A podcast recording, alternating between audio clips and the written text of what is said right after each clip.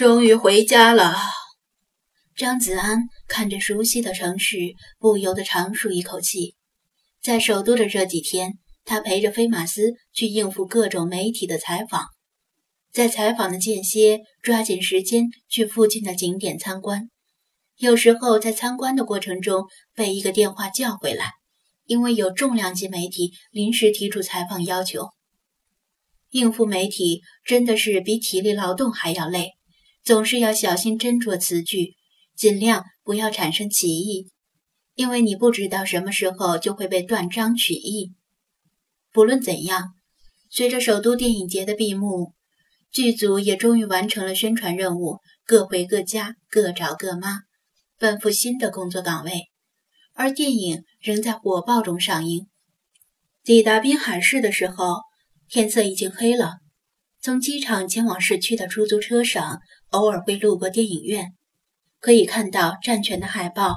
与其他大片并排而立，而进出电影院的观众络绎不绝，令他和菲马斯对电影的前景平添信心。出租车在宠物店门口停下，师傅多少钱？张子安问道。不用给钱，这就是菲马斯吧？能让我跟他合个影吗？司机师傅在菲马斯刚上车时只是有所怀疑。但一听到目的地是中华路，他就确信了八成。等张子安让他在吉源宠物店门口停下，他知道车上这条狗确实是那条影帝狗。当然可以。张子安一听不收钱，当然乐意，而且菲马斯也愿意配合影迷。何完影司机师傅兴冲冲地说：“这是我今天拉的最后一套。”晚上有人用这辆车专门跑夜班，我带着老婆孩子去看你们的电影。我先问下，电影紧张激烈不？不瞒你说，开了一天的车很累。以前陪老婆孩子看电影时，如果遇到情节不紧张的电影，我经常在电影院睡着了，还打呼噜。老婆孩子嫌我丢人，都不想带我去呢。放心吧，情节绝对紧张激烈，保证你睡不着。万一你睡着了，来我店里给你退票钱。”张子安保证道。“好嘞，有你这句话，我就放心了。”司机师傅挥挥手，开车远去。宠物店里黑着灯，店员已经下班离开了。五菱神光停在门口，车胎的纹路里残留着不少沙子。看来他们这几天没少去海边玩，就是不知道。是否如愿以偿的赏到了金？张子安开门进屋，开灯，然后拉下卷帘门。屋子里井然有序，收拾得挺干净，证明店员们没有贪玩而怠慢了工作。战天早已听出了他特有的脚步声，摇着尾巴过来迎接。张子安放下拉杆箱，亲昵地拍了拍他，作为对他的鼓励和关心。很多幼犬已经睡觉了，有些还醒着，抬头看了看他。幼猫们是去菲娜的镇舍玩的，有些疯。不过看他回来，知道菲娜一定跟着回来了，立马就老实了。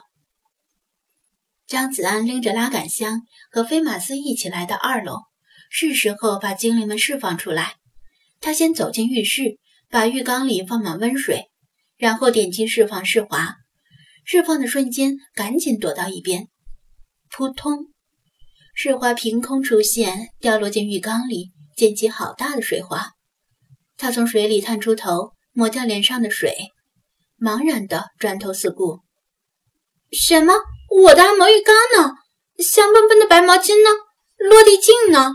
哦，这一定是梦，醒来就好了。”说着，他安心的闭上眼睛。想再次沉入水底睡觉，不，你死心吧，之前的才是梦。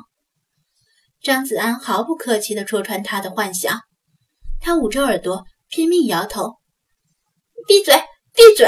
我不想听，我也不认识你，快让我醒过来，这是我最可怕的梦。”张子安耸耸肩，看来让他接受现实还需要一定的时间。其实别说是他，就连他。也很怀念五星级酒店的客户服务啊！他走出浴室，对着地板依次把星海菲娜、老茶雪狮子派释放出来，又对着空中释放了理查德。看到熟悉的环境，其他精灵还留在原地未动。派已经急不可待地跳到椅子上，吱吱叫着，催促张子安赶快把笔记本电脑拿出来。他想在大家睡觉之前抓紧时间写一会儿，把这几天落下的更新尽快补上。张子安本想让他再歇一晚，不过看这样子，即使让他歇，他也无法安心的歇，只好如他所愿的拿出笔记本电脑，接上电源。噼里啪啦的打字声再次回落在二楼。喵喵喵！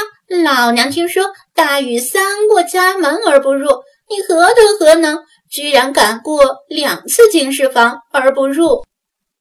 雪狮子率先发难。这几天他去了两遍故宫，第一次文丽有事，而且他要捕捉辟邪猫，没有能逛尽兴。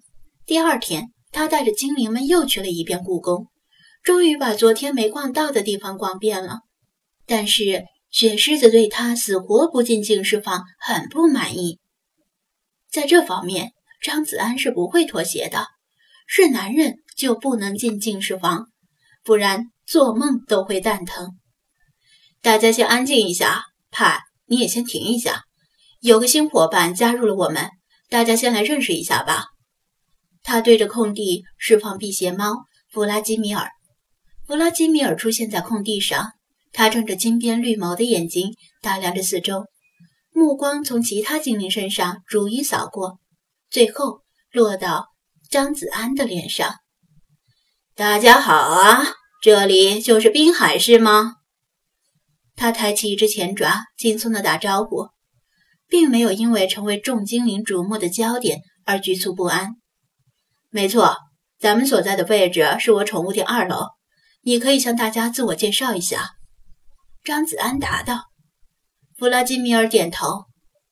我叫弗拉基米尔，可能有几位已经见过我了，但我还是第一次见到你们的样子。在以后的日子里，大家可以互相学习，共同进步。张子安有点惊讶，这个发言意外的得体，不像是他之前给他留下的那种嚣张的印象。嗯，嘎嘎，本大爷早就想问了。你说你叫弗拉基米尔，难道你也是普京大帝的粉丝？